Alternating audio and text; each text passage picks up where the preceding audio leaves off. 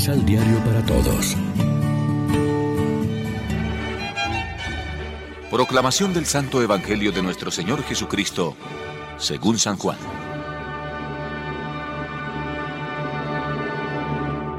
Pero les aseguro, el que guarda mi palabra no morirá para siempre. Los judíos le dijeron, Ahora sabemos que eres víctima de un mal espíritu. Abraham y los profetas murieron, y tú dices que quien guarda tus palabras jamás verá la muerte. ¿Eres más grande que nuestro padre Abraham que murió al igual que los profetas? ¿Qué te crees? Jesús les contestó, De nada vale que yo me dé gloria a mí mismo. El que me da gloria es mi Padre, al que ustedes llaman nuestro Dios. Pero ustedes no lo conocen, mientras que yo lo conozco. Si dijera que no lo conozco, sería tan mentiroso como ustedes lo son ahora, porque yo lo conozco y guardo su palabra. Referente a Abraham, el padre de ustedes, sepan que él se alegró al pensar que vería mi día. Más todavía, tuvo la alegría de verlo. Los judíos replicaron. No tienes ni 50 años y dices que has visto a Abraham. Contestó Jesús. Les aseguro que antes que Abraham existiera, soy yo. Entonces tomaron piedras para lanzárselas, pero Jesús se ocultó y salió del templo.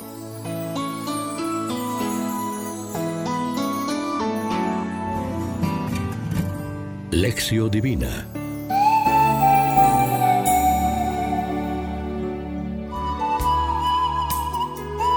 Amigos, ¿qué tal? Hoy es jueves 7 de abril y a esta hora, como siempre, nos alimentamos con el pan de la palabra.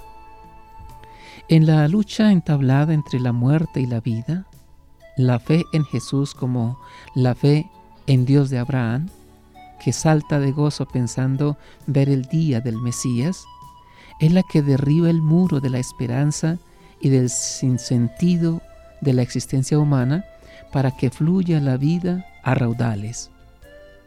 En su misterio pascual de muerte y resurrección, Cristo es la vida nueva de Dios, la bendición y la salvación para todo hombre y todos los pueblos.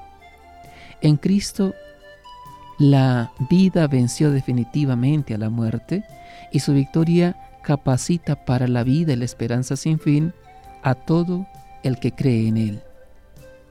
El problema que una vez más apunta el Evangelio de hoy se refiere básicamente al conocimiento y aceptación de la persona de Cristo, a la cual solo se da alcance por la fe.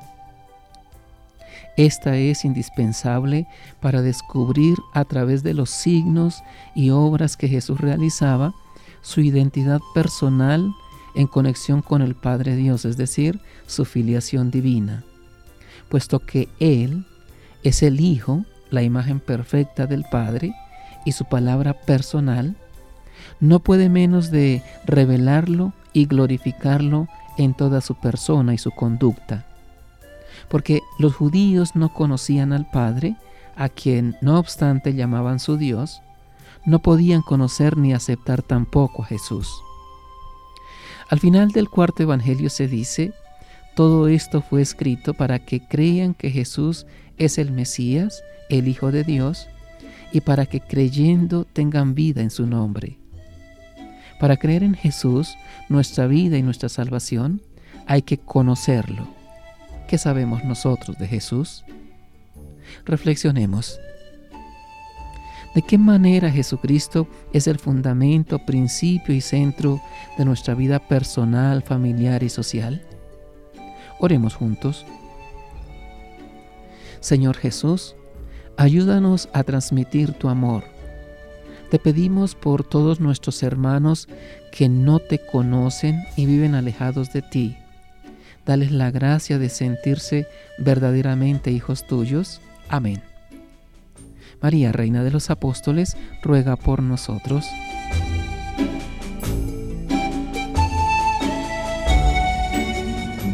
Complementa los ocho pasos de la Alexio Divina adquiriendo el emisal Pan de la Palabra en Librería San Pablo o distribuidores. Más información www.sanpablo.co